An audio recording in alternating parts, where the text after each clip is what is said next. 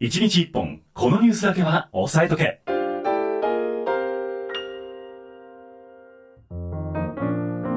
さあそれでは今週のワンテーマご紹介する前に先週1週間の出来事をざっと振り返っていきたいと思います横田さんの気になったニュースも合わせてここでご紹介します、はい。立ち上がりでお届けしたのがノルニスというですね、うん VTuber ユニットのあ曲でございましてあ。いや今そうなんですよ VTuber 歌うまい子多いですよね。なんかあのーアイドルっぽくないというかう、ガチで上手い人たちが揃ってきたなっていうのがあの多分もともとニコニコ動画とかの歌い手の文化に近いかなっていう。そっかはい。一人じゃないという曲あだから一人じゃないという曲をお届けをいたしました、はさあ、えー今週も盛りだくさんのニュースがございましたはい。横田さんもたくさん持ってきてくれてると思いますが、はい早速時間も限りがありますので参りましょうか、はい。えーまず先週の金曜日のニュースでございますけれども、はい。アメリカの上空にやつがぷかぷか浮かんでおりますいやこれびっくりしました私もおりま。したはいということでございますけども、まあ、あの撃墜されはしましたがはい。中国の偵察気球かとこの時点ではニュースで出ておりましたはい。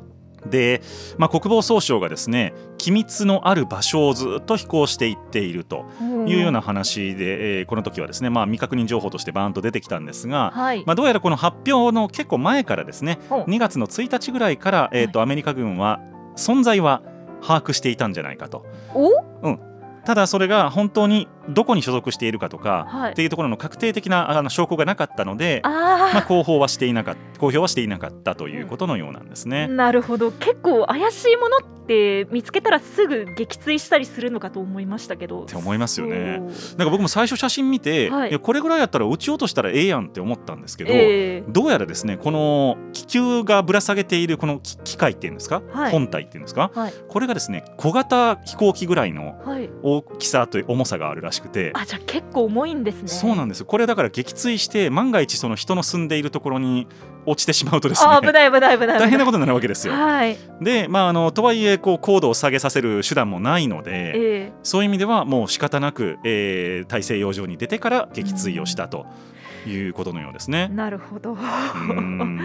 結構でもその間に何か情報取られてたらって思うとヒヤヒヤしますね。ね、で実際にまあどんな、あの機械が乗っていたのかとか、はい。えーどういう構造になっているのかっていうところについては、はい。えー、と今分析を進めていてうん。各国と情報を、えー共有していきますと。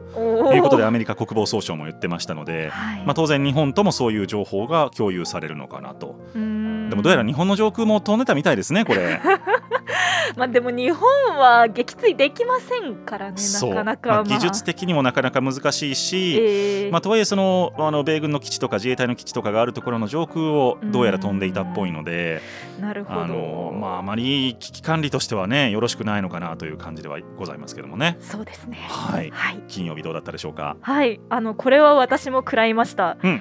ツイッターの凍結祭りというやつです。何があったんですかでも。これですね、うん。あのまあ、2月2日の深夜から3日の朝にかけて、はい。ツイッターで多数のアカウントが凍結されました、はい。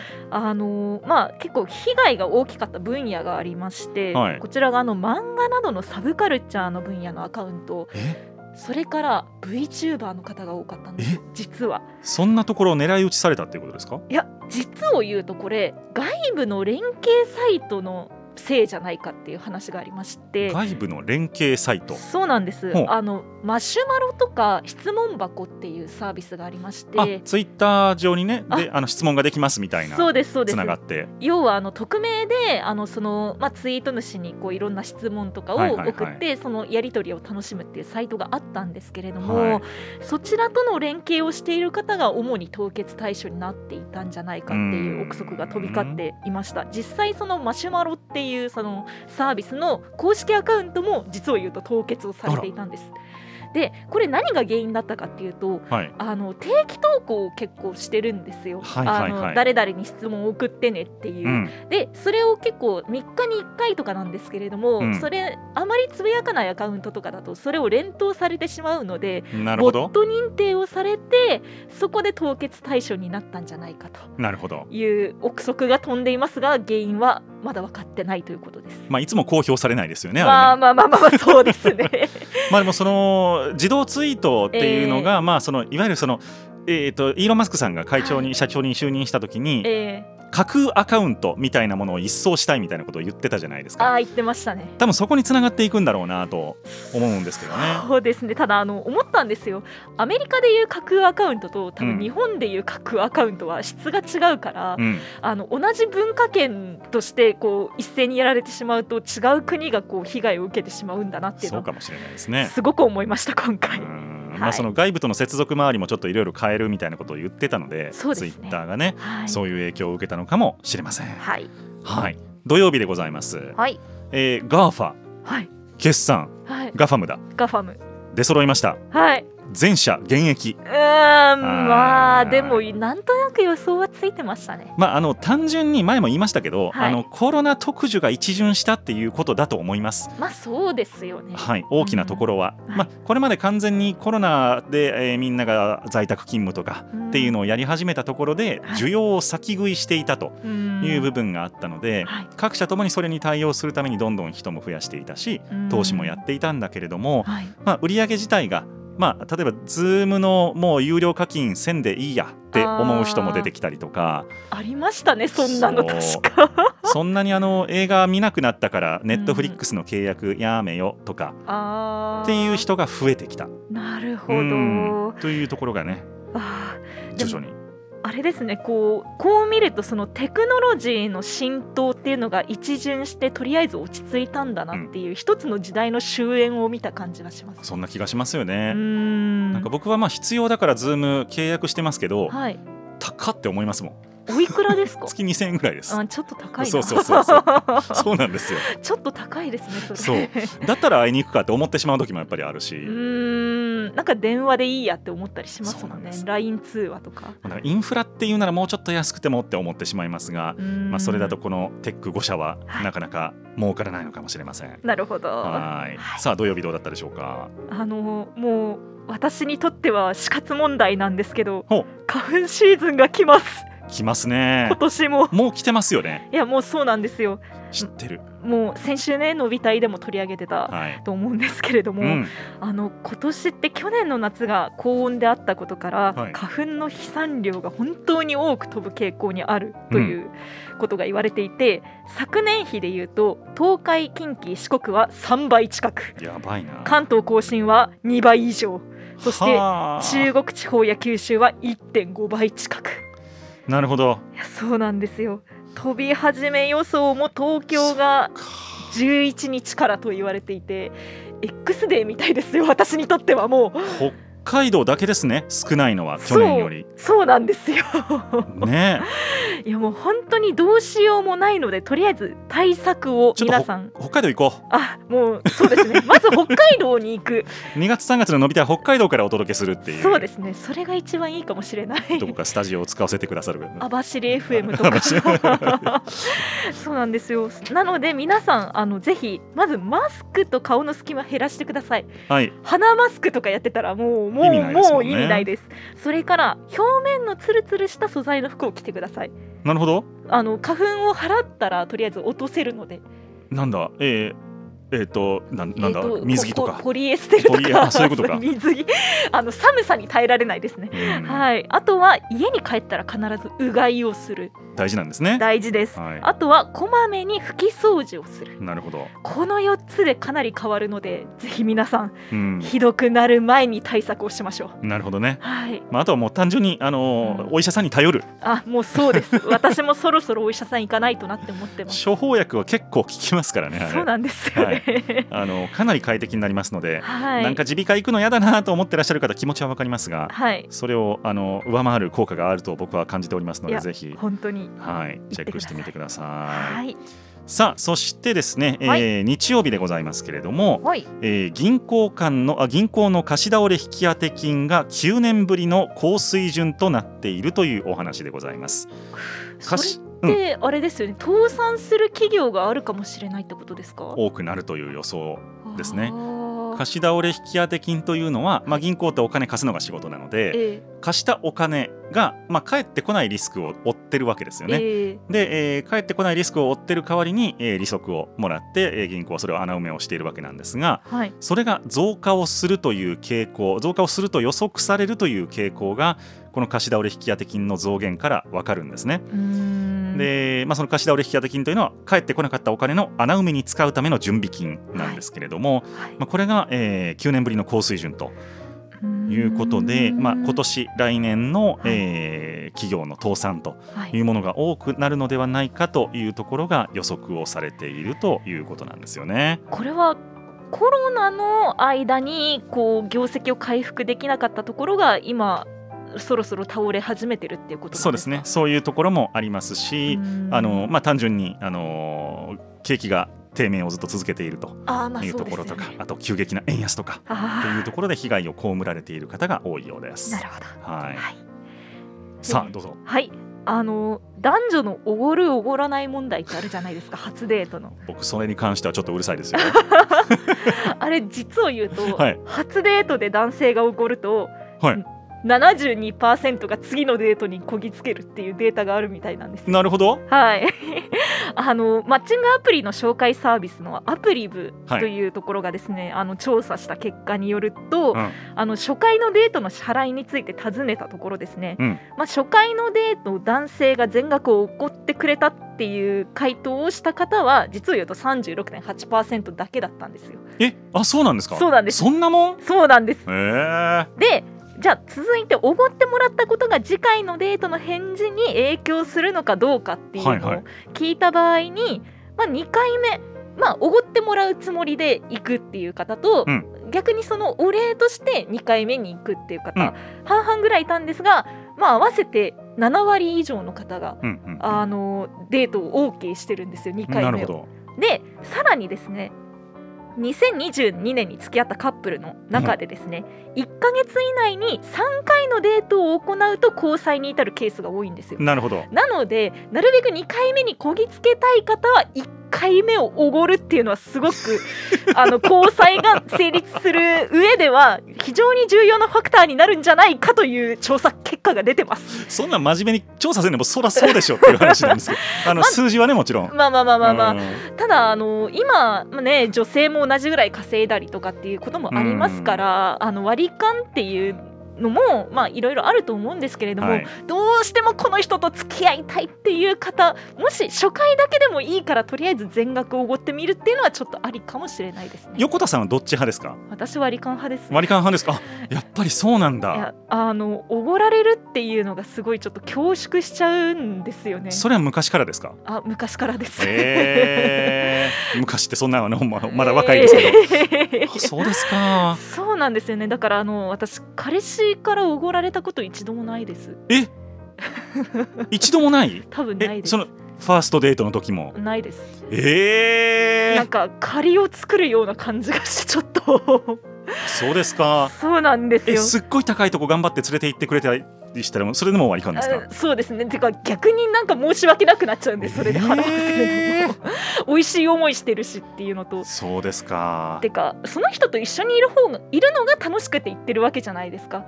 だったら、ね。そうなんですよ。だったら別にこっちこっちだってお礼として気持ちとして払うっていうのはありじゃないかなって自分は思ってるんですよ。対等でありたいと、はい。あというかお礼ですよこっちも気持ちとしてあなたといて楽しかった。次も行こうねっていう。そう言ってもらえる男になれということですね。まあそうですね。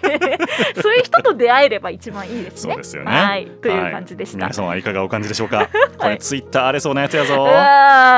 物議を醸す物議をな醸す。はい。さあそして2月の6日の月曜日でございますけれどもはい。日銀の総裁次期総裁まだですね人事は発表されていないんですけれども、はい、えー今副総裁でいらっしゃいます雨宮さんにですね、うん。打診がいったという特報記事が日経で出ました。うん。まあ妥当かなという感じは。そうですね。うん。副総裁なので、まああの今の黒田総裁の路線を引き継ぐ形として非常に無難な、うんあのー人事なのではないかということで、うんまあ、市場としては安心感が広がった一方で、はい。えーまあ、異次元の金融緩和、い。ずっと継続しているこのアベノミクス路線というものを、はい。まあ、当面は継承することになるんだろうねと。いうことになると、はい。市場が期待している金利の、まあ、切り上げとかですね、ええ。そういったところが可能性が薄くなってきちゃったんじゃないのっていうところで一旦売りで反応しました。なるほど、円安方向にも行ってます。いということでですね、まあ、この日銀総裁の次の人事、まあ、任期5年なのでええ。結構でかいんですよインパクトとしては。そうですよね。5年あったらだいぶ世の中変わりますからね。そうなんですよ。うん。で黒田さん2期やったな2期やってはい。で岸田さんは今回交代しますっていうことを明言しているので、まあ、雨宮さんか、はい。まあ、あの一部ではあのトヨタ自動車の豊田社長みたいな話も出てたんですけども、はい。まあ、それないだろうと思いましたが、あのまあ、雨宮さんに決まりそうだと。なるほど。いうことですね。ちょっとどれぐらい変わるかは期待ですねそうですね。意外とあの黒田さんが退任した瞬間にガラッと変わっていくかもしれないし。すごい裏切りみたいになっちゃいますね。面白いですけど。ただこの雨宮さんっていうのははい。すごくあのコミュニケーションの上手い人なんだそうですよ。なのでこう部下部下っていうかねあの、はい。日銀のスタッフの人たちがええ。どうやってこれを表現したらいいだろうなって考えあぐねているところにバシッとこの言葉でいこうみたいなねそういう言葉をバシッとうまく使う才能があるみたいな方のようでして。そう考えると発言をした時に市場の荒れ具合とかが変わってくるかもしそうれなでね。ないんですすよ。うん。だからまあ黒田さんも非常に上手な方ではあるんですがええ。それ以上にいい発言内容への信奉が非常に厚い。うん。と政策への理解が非常に深いということでなるほど。日銀内部からは非常に支持が高い方だそうです。そういう見方もあるんですね。そうなんです。だからまうん。あ信頼性を重視するという意味ではうん。いい人事。うんただサプライズはないとなるほど。いうところでございます。はい月曜どうだったでしょうか？はい、あのーちょっと伸びたいの公式アカウントでもつぶやいたんですけど、うん、辞書スタンプなるものが今話題になってまして、辞書スタンプ、はい、ディクショナリーの辞書。そうです。はいはい。あの LINE のスタンプってあるじゃないですか、うんあれの中でですねあの出版社の三省堂ってありますよねありますね。はいあの国語辞典とかで知られてますが、はい。はい、そこが発売した LINE スタンプが今 SNS で注目を集めておりましてほうほう。どんなものかというとあの了解とかありがとうとか、うん凡人とかさまざまな言葉に辞書風の説明を付け加えたものなんですよ。僕も買いましたよあれは。ね、買ってらっしゃいましたが。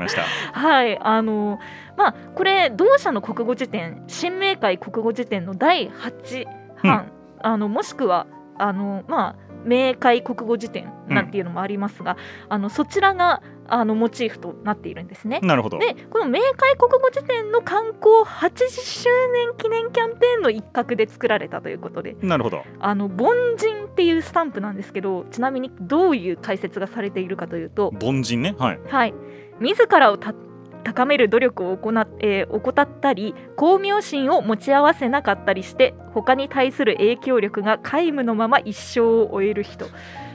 なんか随分凡人が低くなった気がしますけど、そういう定義なんですね。あでもあの家族の幸せや自己の保身を第一に考える庶民の意にも用いられるって書いてあります。なるほど。いずれにしてもいい意味じゃないですね。まあまあまあまあ、まあ、なんかね。そうですねあと草とかそれなとかもありましたあーちょっとネットスラング的なやつですね。はいあ。面白いのでぜひ皆さん買ってみてはいかがでしょうかチェックしてみてください。はいあの高確率で今僕か横田さんと LINE をするとあのスタンプが飛んでくると思います。そうですね。はい。はい、さあそして火曜日でございますけれども、はい。えートルコシリアで大地震が発生をいたしました。はい。で先ほどの最新情報の時点で死者は1万5000人を超えているとういうことでんございまして、まあ、はい。いろんな要因がある、まあ、冬で非常に気温が低いということもありますし、はい。えー現地の医療体制がちょっと、まあ、盤石でなかったというところもありつつも、うん。えー建物のですね、はい。まあ、建築基準、はい。そしてその建築確認はいというのがやはり日本とか、まあ、地震が多い国に比べると、うん。えー手薄であったと。まあうん。なんかあのスマトラ沖地震を思い出しますねそう考えると。あそうですね。はい。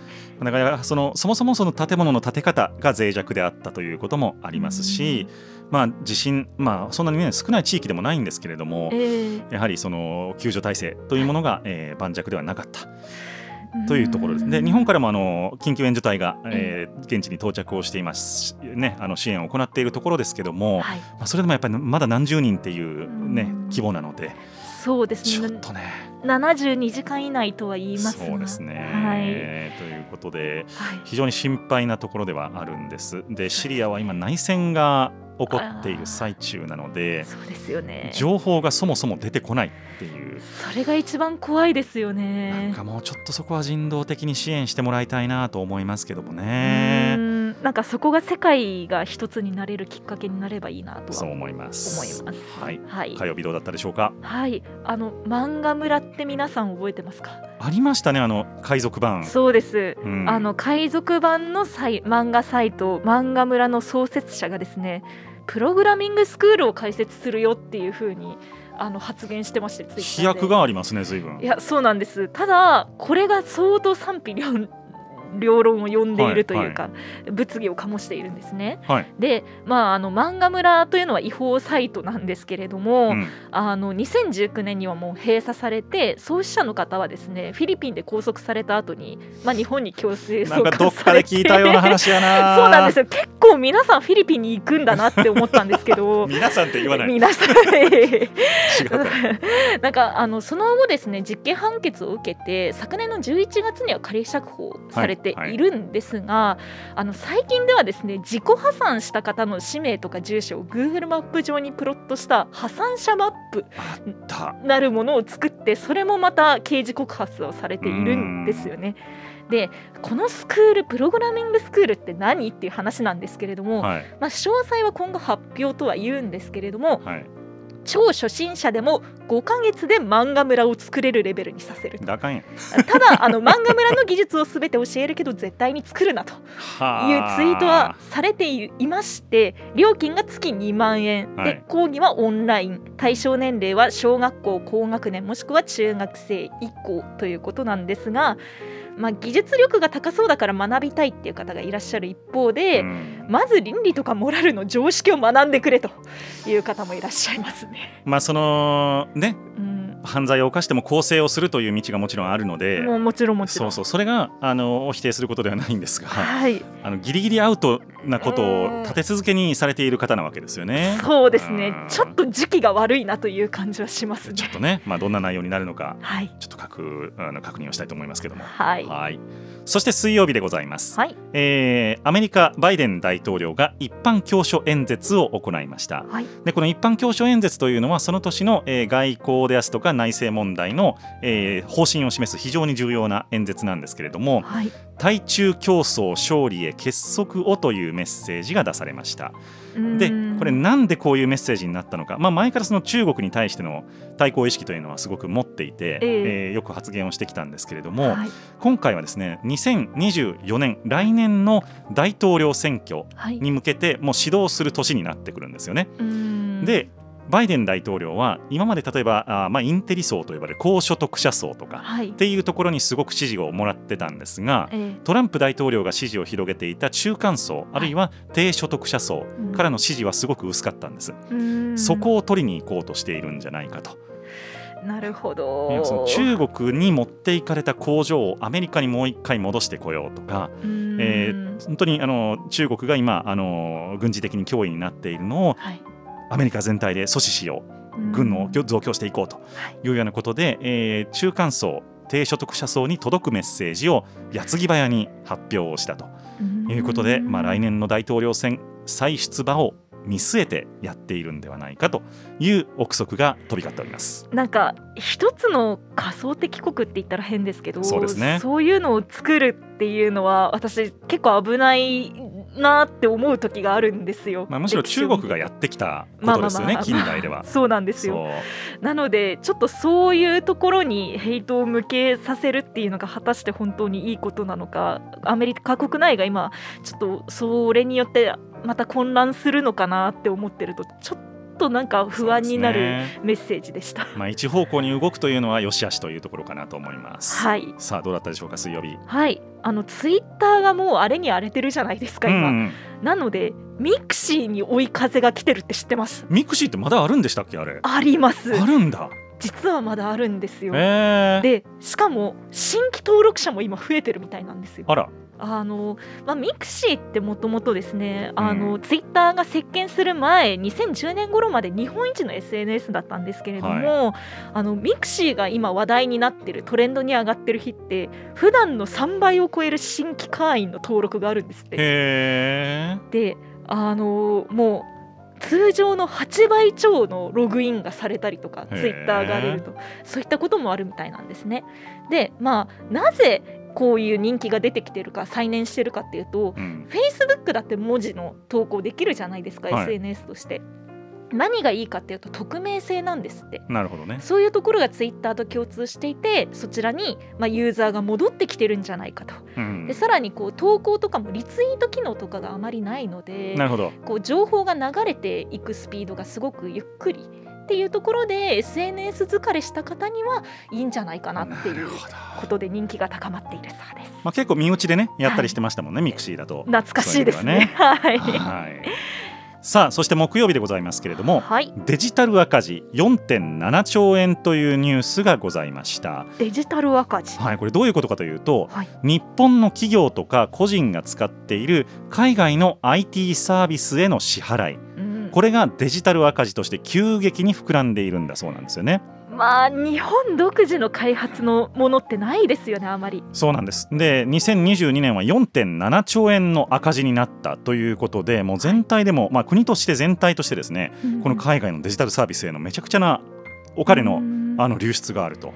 まあ、うん。昨今の事情を見てるとまああってしかるべきだなとは思いますけど。す。うん。だからまあやっぱりみんな G メールとか当たり前のように使ってますけども、ええああいうことで海外の IT が儲かってしまっている、まあ、しまってるって変ですけども、うん。儲かっているというようなことも背景にあるんだそうですよ。まあでもしょうがないですよね。ここまで浸透しちゃうと戻れなくなってますかそうらねなんです。はい。はい。さあ今日どうでしょうか？はいあのツイッター最大4000文字の長文ツイートが導入されたそうです来ましたね。はいあのこれできるのが実を言うとあのブルーのバッジ持ってる方とか企業とか私です。そうなんです バッジ所有者だけなんですはい。なんですがあの一応見ることそれからリプライとかはあの一般加入者というか、一般人でも見られるということなんですが、まあその発表と同時にですねあの今日は投稿ができなかったりツイート制限数を超えましたとかっていうエラーが多数起こってまして果たしてイーロン・マスクの作りたかった世界ってこういうことだったのかなって思ないんかました。フェイスブック化してしまいそうな気がしますけどもね。そうですね。はい。うん。というわけで難しいです。一日一本このニュースだけは押さえとけのコーナーでした。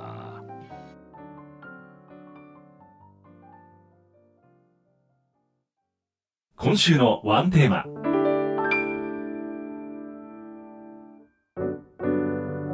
今週のあと1日をワンテーマで乗り切る情報バラエティ番組週刊 Nobby タイムズ。今週のワンテーマのコーナーでございます。はい。毎日毎日読み切れないほどの情報が押し寄せる現代社会。そうは言っても世の中の流れを読み解くために必要な情報は限られています。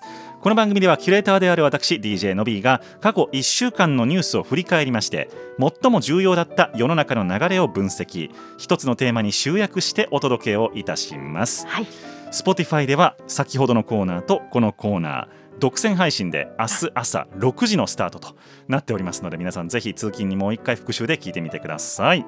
さあ今週のテーマでございますけれどもはい。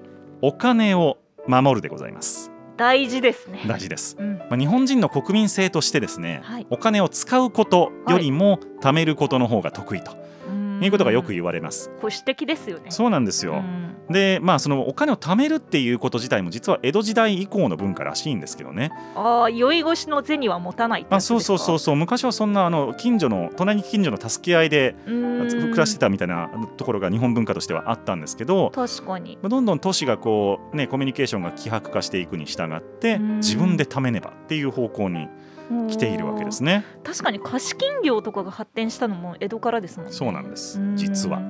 なるほど。で、まあ、将来への不安も大きいこの時代ですが、はい。まあ、しっかり貯めておかないといけないなという方も多いと思うんですがはい。今週そんな日本の国民性を裏付けるようなニュースが多く出た1週間だったなと思います。はいはい。まあ、お金を守るといういろんな文脈がありますけれども、はい。えーっとまず先週の金曜日でございますね。はい。出ていた記事ですが EC、えーいわゆるその電子商取引ですね、うんうんまあ、アマゾンとか楽天とかああいうので買ったりすると思うんですがはい。ここでクレジットカード会社をあークレジットカードを利用して買い物をするときにですね本人認証をより厳しくしなさいということで経済産業省が、えー対策をまとめたということなんですね。はい。例えば加盟店向けにウイルス対策を義務付けるであるとか。今義務じゃなかったんですか？義務じゃないです。えー。うん。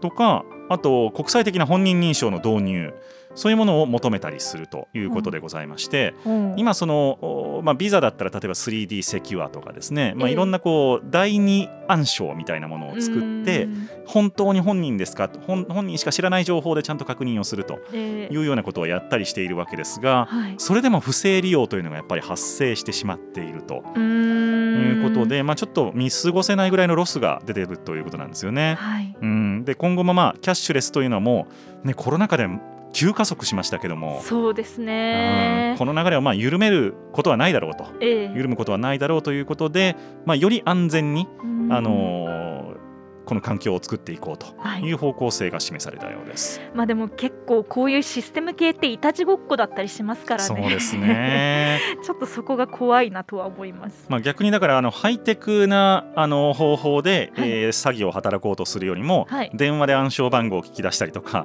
そういうもうローテクな方が逆に今ねたくさん出てきちゃって。っていうところなんですよね。人の意識って変わらないですもんね。そうなんです。はいなので意外と人を信用しすぎるとお金を取られるとういうことになってしまうわけです。はい。そして、えーちょっとまた別の視点のお金を守るでございますけれどもはい。GPIF さあ横田さん、はい。何何の何の機関でしょう？GPIF は。あの年金運用しますよっていうところですよね。正解です、えー年金積立金管理運用独立行政法人というところでございますが、はい、まあ、我々の公的年金を、えーの余剰金ですね。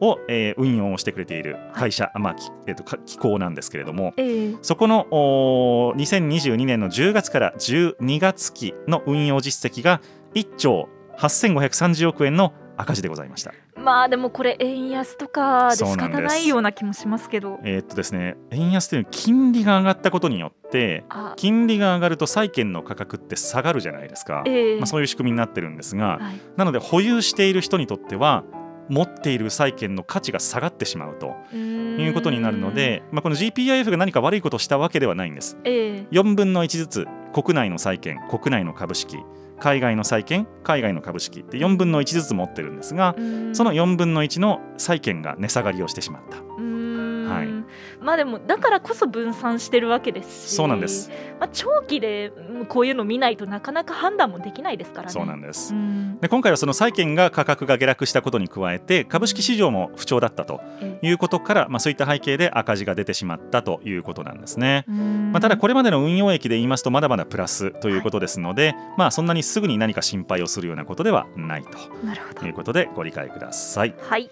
さあそして、えー続いて日曜日かなはい。でございますけれどもコロナ貯蓄使わぬ日本というニュースが出ておりました。ええ。でこれ新型コロナウイルス禍で積み上がったコロナ貯蓄ですね。はい。まあ、みんなあんまりお金を使わなかったですね。旅行にも行かなかった飲みにも行かなかったうん。大きな買い物をしなかった人が多いと思いますので、はい。えーコロナ貯蓄というのが実は先進国各国で積み上がっていたんですけれどもええ。だいたい GDP 比でですね、はい。多いところでは、まあ、アメリカでも8%前後までコロナ貯蓄と呼ばれるものが積み上がってたんですがはい。アメリカもヨーロッパももうそれを食い潰し始めてるんですよ。ただ日本ははい。どんどん上がってきて10%を超えました。いやもうコロナ関係なくなって 貯蓄が好きなだけではってなってそうますけどね。なんですよ。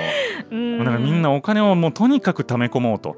むしろそのコロナがあってこんなことがあるんだったらはい。いつ自分がクビになって給料もらえなくなっても困るからもっと貯めておこうっていう心理がぱりね。ね働いちゃってるんですよ。なんかプラスアルファで老後2000万円問題とかっていうのも言われるじゃないですか、はいなんかまあメディアの責任もちょっとあるような気がするんですよね。メディアの責任も大いにあると思います。と、まあ、本当に給料が増えていないアメリカは別にこれみんな使いたくて使ってるわけじゃないっていうところあるんですよ。まあ、物価が上がってるから上がってるので、ええ使わざるを得ない減らさざるを得ないんだけど日本はまだそんなに上がってなかった時期の統計なんですねこれ。そうですよね。なのでここからまあ減りはするんだろうけれどども、ただここからちゃんと賃金を上げて、はい。もっとお金を使うっていう方向に経済を回していかないと、はい。どんどん貯蓄ばっかりが増えていって死んだお金がねうん GDP 比10%を超えるっていう状況ですから。やっぱり金は天下の回り物って言いますから社会の血液ですからええ。回さないとダメなんです、はい。ぜひとも皆さんの給料が上がってガンガン使える環境になりますようにとはい。いうところでございます、はい。さあそして、えー、と月曜日かなでございますけれども、契約の知識20代が最低という記事でございました。おおこれ、はい。でも結構契約とかって家庭科で習いますよね。習うようになってるんですけど、え消費者契約に関する知識を問う国の調査でえはい。20代の正答率が全世代で最低だったということが分かりました、まあ、これあの成人年齢が引き上げられたじゃないですか。あ引き下げられたじゃないですか、18歳まで。ええ。なのでやっぱりその大人として契約を結ぶことができるっていう、まあ、そのハードルも下がっているということで、はい。まあ、その消費生活に関する問題、まあ、これ消費者庁の調べなんですけれども、はい。えー10代後半から20代にかけてええ。正答率が大きく下がるという傾向が見られたそうです。なんかリボ払いの仕組みとかもそうですけど、うん。こう一応ひ筆記面というのではやってもうん。じゃあ実際どういう仕組みなのかっていうのを詳しく解説してくれない授業の方が多いんじゃないかなって。そうなんですよね、うーん。まあ、あのお金を借りるということは悪いことではないんですが、まあまあまあ。じゃあそれが消費なのかうん。あの、まあ、浪費なのか、ええ。消費なのかうん。投資なのかうん。っていうところをちゃんと考えながらですね、うん。やらないと大変なことになるなと。そうですね、はい。なんかちゃんと先生たちも分かってるのかなって思う時ありますもん確かに。うん。まああの昔みたいにねあのクレジットカードが魔法のカードでイエーイみたいに使う人はいないと思いますまあまあがまあまあまあまあまあ。ただそのクーリングオフであるとか、うん。その他のまあ金利の計算とかうん。っていうのをパパッとお理解ができない人が増えているのかなという印象はありました。はいはい、そして火曜日の記事でございますけれどもはい。これはまあ我々のお金というか都道府県の、まあ、政府のお金の話なんですがえ国民健康法などの改正案の概要が明らかになったという中でえはい。2024年の4月から都道府県ごとに医療費抑制の策定医療費抑制策の策定を義務付けると、はい。で国民健康保険に関する各自治体の運営方針を記載するということになったそうです。でまあ、あの高齢者の数がですね、えーうん2040年にピークを打つそうなんですけれども、はい。まあ、そのおそこにかけてですねあと17年あるわけですけども、そこまでずっと医療費は多分増え続けるとはいいうことになるんですよね。はい、でまあ医療費をとにかく抑える策を打っていかなければうん。あのもう医療制度自体が持たないであろうとそうですよね。いうことなんです。うん。で、まあ、やっぱりコロナなんかで大きく医療費膨らんでしまったので、はい。まあ、それをじゃあ今後どういうふうに抑制していくのかという策をですね、まあ、都道府県ごとにその人口構成比は違うのではい。打っていってくださいということを厚生労働省が旗を振ろうとしてるんですがはい。効果は疑問視と書いてあります。まあジェネリック使うとかそういうことですかね。そうですね、うん。まあ、あとは正直どこまで医療をやるのかっていうところを判断をしていく必要は今後出てくるんだろうなとそうですね。思います。なかなか難しいですね、はい、これは本当にもう人の尊厳に関わることなので非常に難しいと思いました。はいそして水曜日でございますけれども、はい。まあ、これはあのお日曜日の記事と同じようなところですがはい。消費がコロナから全然回復しておりません。うーんまあなんか怖いですもんこう貯蓄がなくなるの。そうなるんですよ。だからまあ食がなくなる貯蓄がなくなるということへの恐怖感がいまだにやはり根強くて、えー物価が上がったとしても消費は増やさないと、えーなんとかこうやりくりするっていうことをみんなが頑張っているっていう状況でなかなかあの良い循環に血液が回り始める循環にはなってないよねというお話でございました。はい。そして今日でございますけれども、はい。えーまあ、ルフィというともう分かると思うんですがはい。もう耳たこ出すと思いますこれもニュースについては皆さん。えーっと4人がフィリピンから送還されました。はい。で、まあ、先ほども申し上げましたようにそういう金融関係の詐欺、お金を振り込めっていう詐欺であるとか、ええ。まあ、強盗はいろいろ防ぎようはあーあのなかなか難しいところはあるかもしれませんけども、はい。それ詐欺に引っかからないためにはとにかくうん。本当に自分のお金が行く先はどこなのかっていうことをうん。一人一人が、あの取引ごとにチェックをする必要っていうのがやはりあるなと、思いますねはい、なので人にお金は絶対に預けない。自分のお金は自分の目の届く範囲に置いておくということと、えー身内から欲しいとか言われてしまったら本当に身内ですかっていうことをちゃんと確認する。大事です。そううちは大丈夫と思ってる人が一番危ないんいですよ。や本当にそうです。本当に。明日は我が身ですから。僕も多々見てきました今まで。あの金融機関にと勤めていてなんで騙されるんですかって身内の人はみんな言うんです。うん。だから皆さんのご両親であるとかお子さんであるとか皆さん自身も本当にそのお金はちゃんと自分の範囲にあるものですかっていうことをぜひね確認をして一個一個の取引していただけたらなと思います。はい。というわけで、えー今週のワンテーマのコーナーでございました。はい